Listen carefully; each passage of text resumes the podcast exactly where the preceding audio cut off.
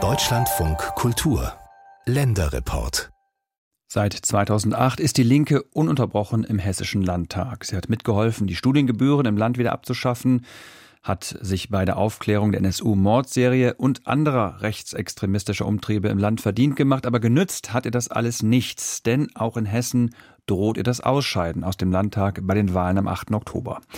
Seit einem Jahr klebt die Linke in allen Umfragen bei drei Prozent fest. Das liegt vor allem am Dauerstreit um Sarah Wagenknecht. Der färbt auch auf die Genossen in Hessen ab. Denn deren ehemalige Frontfrau Janine Wissler ist als Bundesvorsitzende ja mittendrin in diesem Gezänk. Ob es da hilft, dass Wissler in ihrer alten Heimat als Wahlkampfhelferin auftritt? Unser Landeskorrespondent Ludger Fittgau hat mit ihr gesprochen. Hühner picken im wilden Grün an den stillgelegten Gleisen des Bahnhofs der Gemeinde Groß-Biberau im Odenwald. Seit Jahrzehnten ist hier kein Zug mehr Richtung Darmstadt und Frankfurt am Main abgefahren. Mehrere tausend Menschen, die aus der ländlichen Region täglich in den Ballungsraum pendeln, sind aufs Auto angewiesen.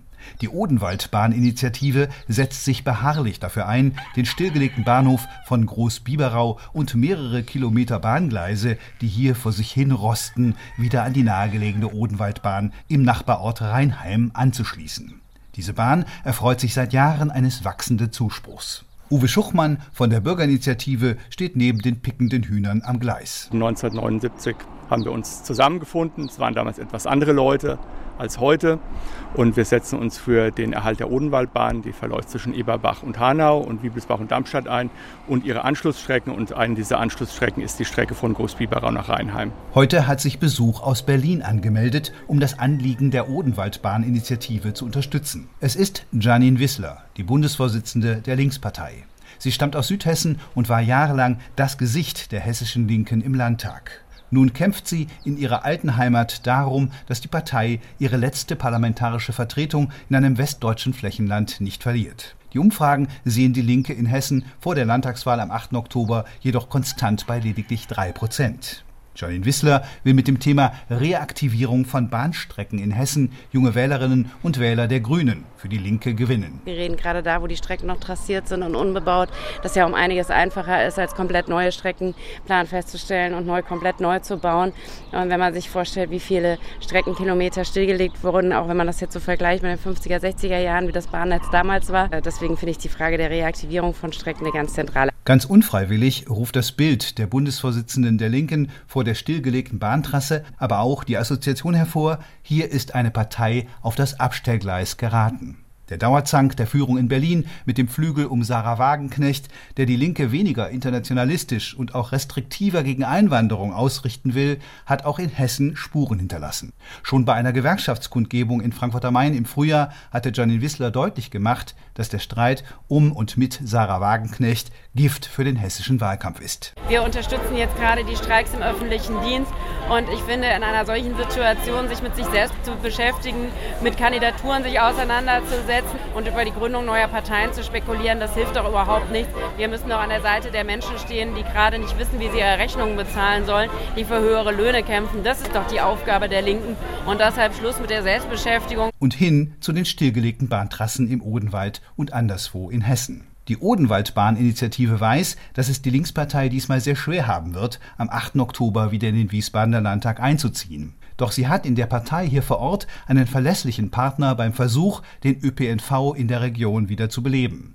Von den großen Parteien CDU, SPD und Grüne werde das nicht ausreichend aufgegriffen, kritisiert Uwe Schuchmann von der Initiative. Hessen gibt schon deutlich mehr Geld für Nahverkehr aus als vor zehn Jahren. Das muss man ganz klar anerkennen auch. Man merkt es auch. Das Geld kommt schon an.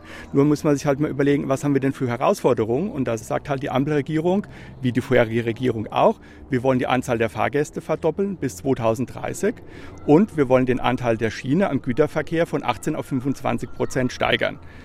Wir als Bürgerinitiative sagen jetzt, Diese Zahlen, die werden wahrscheinlich niemals ausreichen, damit ihr die Klimaziele erreicht, die für uns verpflichtend sind.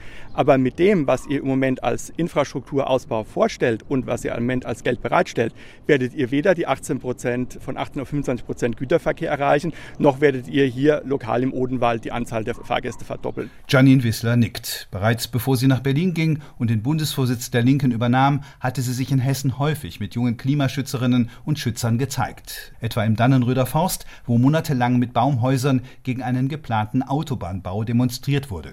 Dort hatte sich auch Carola Rakete engagiert, die jetzt eine der Spitzenkandidatinnen der Linken für die Europawahl 2024 ist. Jonin Wissler will im Gegensatz zu Sarah Wagenknecht Klima- und Flüchtlingspolitik genauso zum Markenkern der Linken machen wie die Sozialpolitik. Der Kampf gegen die Erweiterung des Frankfurter Flughafens war immer Teil der Agenda der Linken, wie eben seit längerem auch der Ausbau des ÖPNV. Die Frankfurterin Wissler hatte sich im Landtag bei diesen Themen immer wieder mit Tarek Al-Wazir gerieben, dem Landesverkehrsminister und grünen Spitzenkandidaten für die Landtagswahl. Einig sind sich die Linken jedoch mit der grünen Regierungspartei in der Forderung, eine neue Landesregierung müsse die aktuellen Ergebnisse der parlamentarischen Untersuchungsausschüsse zu den rechtsterroristischen Morden von Hanau und am Kasseler Regierungspräsidenten Walter Lübcke ernst nehmen.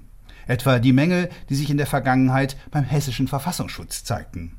Thorsten Felserhausen saß für die Linke im Lübcke-Untersuchungsausschuss. Alle Präsidenten des Landesamts für Verfassungsschutz haben gemeinsam erklärt, als sie jeweils gekommen sind, sei das Amt in einem desolaten, personellen, materiellen und organisatorischen Zustand gewesen. Als sie dann gegangen wären, wäre es jeweils wieder gut gewesen. Und dann kam der nächste Präsident des Landesamtes und der hat uns das Gleiche wieder erzählt. Also auch er hat nur die Hände über dem Kopf zusammengeschlagen, hat gesagt, aber als ich dann gegangen bin, dann war alles gut. Und das ist natürlich etwas, offensichtlich scheint dieses Landesamt nicht reformfähig zu sein. Aber ob die Linke in Hessen künftig noch im Wiesbadener Landtag etwas gegen Rechtsextremismus oder für die Reaktivierung des Schienennetzes tun kann, ist jedoch nach jetzigem Stand sehr zu bezweifeln.